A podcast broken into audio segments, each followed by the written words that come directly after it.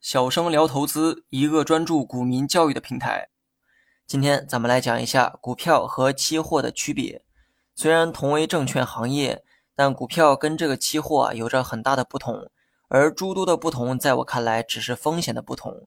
而风险的不同主要存在于两个方面，一个是交易规则，另一个是交易品种。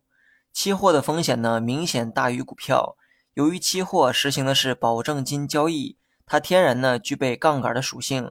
所以呢，把本金亏光是很常见的一个事情，而股票的价格啊，即便是跌得再多，它也跌不到零元以下，所以理论上本金呢是不可能亏光的。即便公司破产，投资者也能拿到剩余的资产。所以呢，股票的风险明显小于期货。那么上面我讲到了一个名词啊，叫做杠杆。期货交易天然具备杠杆属性，也就是带有杠杆性质的交易。那么你可以将杠杆简单理解为借钱交易，当然了，这不是说炒期货必须要借钱才可以哈，而是期货交易的规则里具有类似的一个属性。这种交易规则呢叫做保证金交易制度。那什么叫做保证金交易制度呢？咱们啊举个例子解释一下。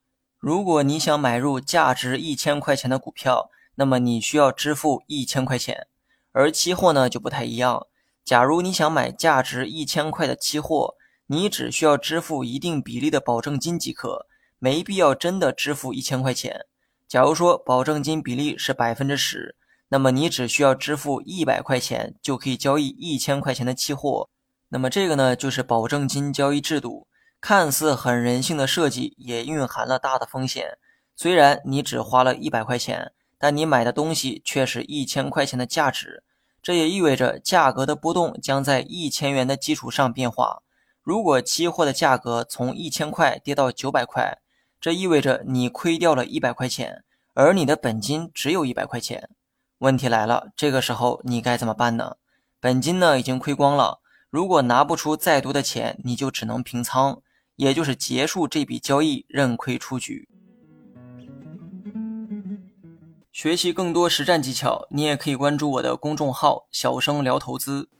那么这种结局呢，在股票市场啊也很常见，但是股票不会出现亏光本金的情况，因为刚才也说过哈，股票的价格不可能跌到零元，但是期货的价格即便跌不到零元，你也可以亏掉本金，因为其特殊的保证金制度，用少量的资金就可以交易大金额的期货。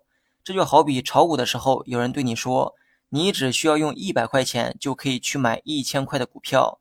剩下的九百块我来借给你，如果价格上涨，你就会成倍的赚取利润；如果价格下跌，你不仅会亏掉本金，欠人家的钱还得还上。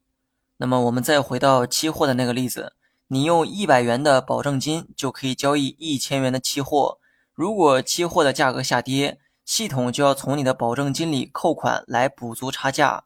如果价格的跌幅过大，超过了你的保证金数额。那你需要额外追加保证金才行。假如说一千块的期货跌到了八百块，中间跌去的二百块需要从你的保证金里面扣除掉，但你的保证金只有一百块，明显不够用。而不足的那部分，你需要再花钱补足保证金。此时呢，你早已亏光了最初的一百块本金。而这种做法呢，像极了借钱还钱的样子，自己的本金亏光之后，欠别人的钱照样还得还。另外呢，股票背后对应的都是一家公司，所以股票的正确玩法应该叫投资，而期货只有投机。